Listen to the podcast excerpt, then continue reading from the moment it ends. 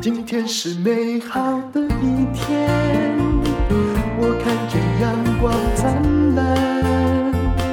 今天是快乐的一天，早上起床充满希望。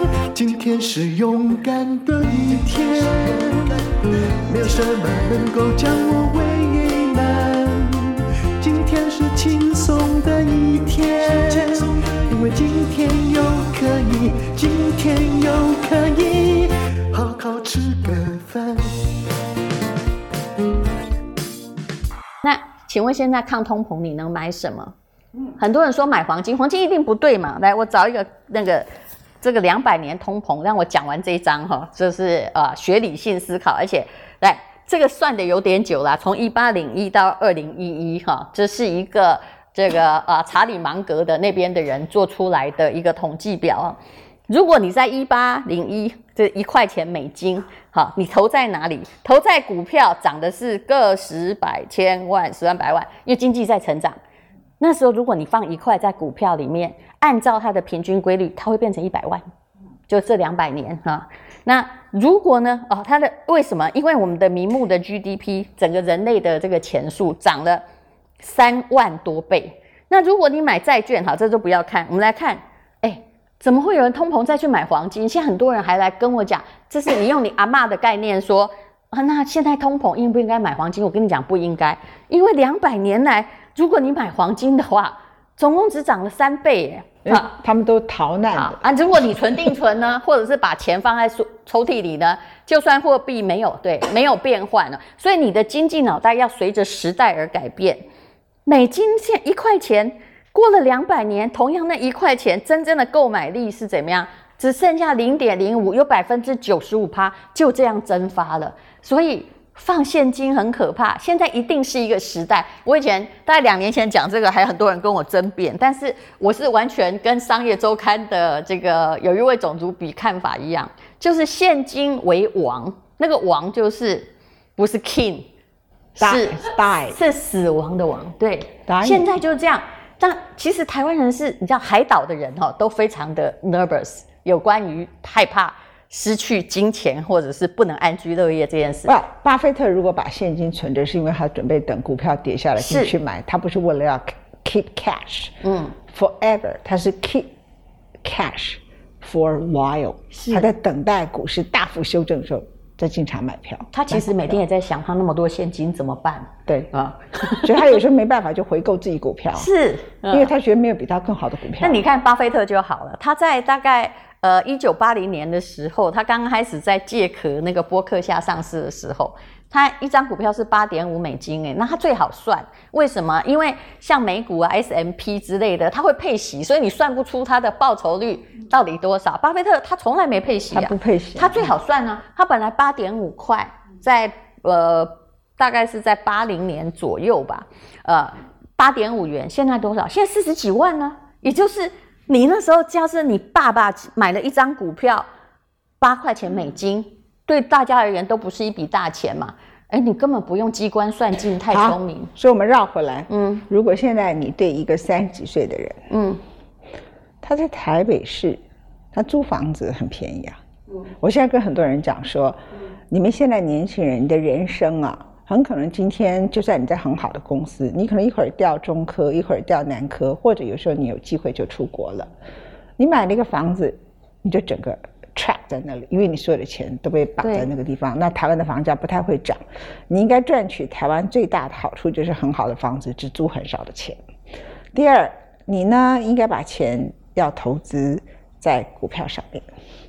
那他说，那买什么股票？我说我没有，嗯，这个我就没意见了哈。那你有一个方法就是买美股的 ETF。其实我的个人的建议都是，你不要太急着有钱，就是买不要买个股。因为买个股的人都赚得很高兴，结果呢，搞了半天，呃，嗯，就算万海从二十块一直到两百块，结果他竟然是赔的，这种人大有人在，因为他是黑天鹅一来全洗，所以最好 ETF 比较好，就是买五零啊、五六啊，台湾五十那种，呃，五零的投报还不高，但是它股价比较稳定，可是像五零零五六的话。哎，它大概两个礼拜前配息吧，因为我有嘛，所以我很清楚它配的息超过五点五帕。请问去哪里弄了一个利息超过五点五帕？可是你要记得我说过的复利是那五点五趴哈，不要太高兴，麻烦你再把它 投进去好吗？否则你的复利就是因为你自己的这个把它花掉而终止。嗯，存的钱是一回事，拿来吃饭的钱是一回事。所以简单来讲，就是说，如果给你选择。现在通货膨胀的时代，很多人很恐惧。那通货膨胀以现在最高的通货膨胀是刚好最近这个整个全球缺工啦，特殊的状状况，它可能叫做最高通货膨胀，可能是短期，可是长期还是通货膨胀。是，但是它不会到恶性通膨，因为现在各国政府不管他们怎么印钞票，它反正会出来别的那个应对方法。虽然当时叶伦还有克鲁曼那个经济学家都说。呃，只是短期，可是现在他们都快改口了，好，就是知道说这通膨其实是长期。如果我们现在能够祈祷的话，我们也不希望是恶性，就是一次哈，就第二天发现本来买两个鸡蛋，第二天剩下一个鸡蛋，这就很可怕，对不对？这还不错。以前那个一次世界大战结果的通膨是什么？你知道吗？你的所有退休金只够买一杯饮料，不是台币四万，旧台币换一块钱。把所有人都洗成次品，就是这个时代。对对对对。所以我不认为，因为现在大家有很多经济学的技巧来控制。对对对，其实量化宽松也是为了要应付美国不要回到经济大萧条的那种货币短缺状况所提供出来的反转。所以，假设我们说，最最恶性的通膨，就是最近这可能到明年，假设大流行可以控制到一个阶段。嗯也不一定了，因为美国那些工会会帮助你把通膨变很严重。其实通膨这件事很可怕，是任何物价只要一上涨，人类的心理从来没有，我跟你说，就从来没有真正回来过。我我现在跟你们说一件事情啊，他们这些经济学家看的是说啊，石油的能源的各种数据的上涨，他们应该去美国的码头看，嗯，看完了再来讲话。美国的码头工人呢、啊？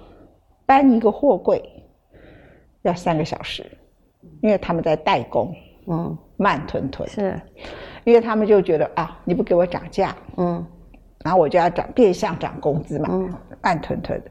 卡车司机的问题也是跟他们一样，因为在奥巴马时代的时候，他限制他们的工时，那你要从西岸运到东岸，他中间可能换卡车司机吗？不太可能啊，所以就搞成卡车司机也没有办法把货运出去。你把这两个因素加起来。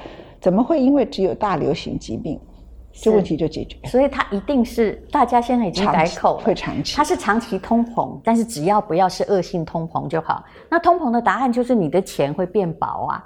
今天如果差不多啦，以后的速度大概是今天假设我一百块有一百块购买力的时候，我到了明年一百块，如果它没有让它增值，它可能只能买九十五块的东西。而我讲的不是恶性通膨，是一个比较良性的通膨，就是这样，购买力慢慢的在下降。好，那这个时候对你来讲，你的选择会是什么？呃，你会是像我给一些三十几岁年轻人建议说，去租房子，不要买房子。因为你不一定会在台湾，何况我们现在每天都在讲。现在就是，嗯，我的意思是说，每次人家问我说我该不该投什么投什么，说我的问题说，你可不可以告诉我你有多少钱？嗯，比如说我像刚刚讲的越南跟那个那个呃日本，我说这你如果不是一个公司，你没办法这样做啊。对啊，对啊，你的那个头一间赚钱是怎样？没意义嘛，一点意义都没有，嗯，一定是一个集体的运作。嗯，那。总原因是说，那你该不该买房子？我的答案就是，我的问问题马上会出去。请问你有多少钱？如果你现在身上，假设一个年轻人，他虽然是年轻，他爸爸也有钱，他有三千万的话，那他为什么不买房子？嗯，对不对？他可以脱离他的父母，得到他的自由，然后买一个房子，然后其他哎付个头期款就好了。现在为什么房子被这样子的追涨？就是因为利率很低呀、啊，那个利率甚至比通膨的。主计处公布的通膨数据还要低，也就是现在答案是，不是叫大家去赚去借钱？但是我要讲的实在话是，不好意思，现在借钱等于赚钱，嗯，所以要看你有多少钱。但是如果你说的是我是个年轻人，我赤贫，我大概呢每个月的薪水就是三万多块，我也没有储蓄，那怎么办？那如果你的经济状况目前是这样，我真的只能给你一个建议，我觉得一定不会死的。答案就是定期定额买零零五六、零零五零，你就闭着眼睛都别看它，就台湾五十或台湾不要聪明，不要自学聪明。我现在我看过多少以前股市的四大天王，呼呼风唤雨多厉害，全死了。唯一没完蛋的那一位哈，他也是我朋友，他是因为他有买房地产，就是事实嘛。你没有比别人厉害，那你可以慢慢慢慢定期定额。你如果说钱已经也不够买那个零股，因为买零股很麻烦。但但是你要有纪律的操作，比如说哈，其实如果你啥都没有，一个年轻人你最好做的方法是先把投资的钱先拿出来，因为那个是保本用的，然后再把其他花掉，而不是我先花完，剩下看几千块再买几千块，其实不应该这么做。先投资，先投资，然后才花钱。那如果你真的只有三千哦，那你我建议你，你去投基金。虽然基金手续费比那个股票的 ETF 高，但是请问你如果会赚钱，不要在乎那两趴或者是三趴，只要那个东西会赚。我的建议就是，你如果好，你最懒，你去买基金，每个月存个三千五千。其实巴菲特的哲学只是告诉你一件事情：越早越好。投资是雪球跟坡道，对不对？那你就是要很平稳的雪球往下滚。啊，然后坡道呢是越和平越好，所以你很年轻开始投，你的坡道很长，然后你不要因为任何的大恐慌什么就停止投资，其实这个都是数学算过的。就有些人自作聪明，有没有啊？就是他们算过了好几种状况，就是哎呦，我感觉大风暴来，我很聪明的停止，然后等稳了再投。结果答案，这几十年的历史是谁？傻子是赢的，就是每个月五号。就让你扣三千，长期也许前五六年没有什么那个，可是长期你一定是赢家。其实我自己帮我的小孩也做过这实验，然后但是你要投什么呢？好，这就是一个问题，你不要转来转去哦。其实选基金最容易，你一不要投单一国家，就算越南再棒，我拜托你买东南亚，因为这也是 ETF 概念，你买一个比较大的区域。那么就算台湾太棒，事实上如果你也不应该只投台湾。如果你钱足够的话，但不够你就也就是只样这样子嘛。那么到底要怎么投呢？就是你其实哦，就是三千、三千、三千，按照数学的平均数，前五六年很少起起伏伏，可是后来你会慢慢，就是只要基金通常很少配什么息，就是它会，你有任何的钱，你就慢慢嘎进去，你会发现你到最后会得到一笔钱，远胜于。政府会带给你的退休金，然后你要投什么？这是重点哈，就是你要投一个。很多人买那个什么世界矿业啊、石油啊，哎，一时涨了半天，后来不是变剩下百分之十吗？你要投一个跟你的年龄一样轻的 GDP 的成长有在上涨的地区。那现在投非洲当然有点远，对不对？嗯。但是我很相信哦，地球的这个经济状况会轮流轮流转。可能在我们即将挂点的那一年，非洲人是经济强国，也有可能。因为什么？因为他们最年轻，最急着想有钱，最可能有往上的发展。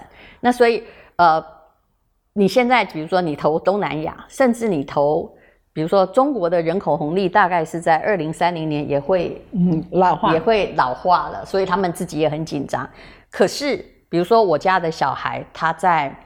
二零零九年出生，就是我帮他投到了他八岁的时候，的确是二点五倍啊，就是每天闭着眼睛，一个月一万块进去，所以这的确是，你为什么要自作聪明呢？但是你说房子能不能买？我跟你讲，我觉得有些时候房子这件事情对东方人很难讲。也许如果他不买，丈母娘不把女儿嫁给他，是是是，对不对？我以前有一次，有一次在一个北京的演讲会里头，有一个人就说要不要买房子？我说干嘛买房子啊？你就被一个地方固定了。中国大陆这么大，世界这么大，你可能一到哪几个地方干嘛干嘛干嘛？他就说他这个丈母娘啊，不把他女儿嫁给他。我就说哎呀，这种丈母娘，你看了就要赶快拔腿就跑。后来旁边是白岩松就说文倩呐。全中国的丈母娘都这样，她娶不到女人。你问我就知道，哎，我也觉得这样丈母娘太现实。可是我自己有了女儿之后，你也变这样，哎，当然了。我心里想说，你万一啥都没有，你家也没有，你来娶我女儿，你不觉得我会害怕吗？哦，所以你要体会丈母娘的心情。好，丈母娘。而且，如果你被如果你被房东赶来赶去过，你会很了解。其实房子哈，我跟各位讲，你不要去想说租房子会赚钱，但是说真的，如果你手上现金买得起，买不起你就只好像我刚刚讲那样存，傻傻存第一桶金啊，或者是多去开辟财源。如果你买得起，你不要去算这个租金投报率还有什么，那历史上这样算的人都都后来都没有钱，都很穷。那你也不用去买投资房，你去买一个你可能买得起的，先求有。再求好，你不要每天看着地堡说“我将来要住那里”。我跟你讲，那个速度你很难赶上去。嗯啊，会有比你就算房价掉下来，会有比你有钱的人先去捡。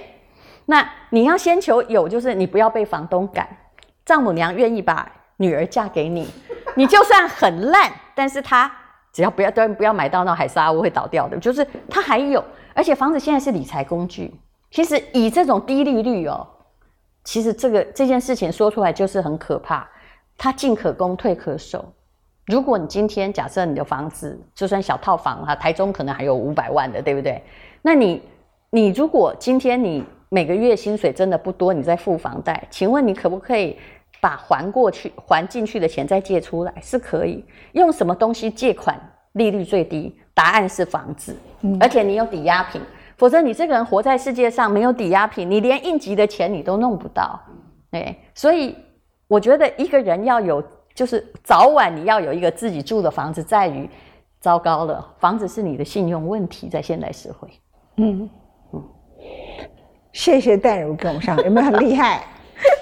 有没有很厉害？没有没有，我觉得很厉害。你开启了我们现场好几个年轻人，他们突然觉得他们的人生很 promising。你看他们全部都点头，他们应该他们问我，因为我是一个不切实际的人，我觉得我这个人生有很多机会可以到处去住，我干嘛去买个房子的？不，那是我跟你讲哈，你这个人就跟释迦牟尼一样，因为他是个王子，他才可以顿悟出哲学，看透生老病死。如果你长在一个贫农家里，连吃饭都成问题，嗯，你就。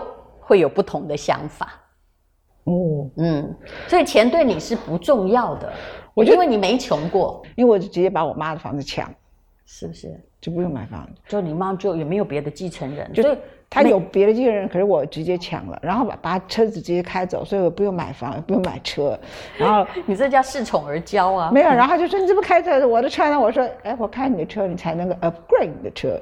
后来车子又不见了，我又再把他车开走，干嘛？我就是你看，你就靠着我一路买大了 Mercedes Benz 这样子。嗯，如果今天我有像你这样有钱的妈，我也可以是一个每天都在看风花雪月的文青啊。嗯，你女儿就可以，我现在是讲给你女儿听的。我就想怕她变成这样的人。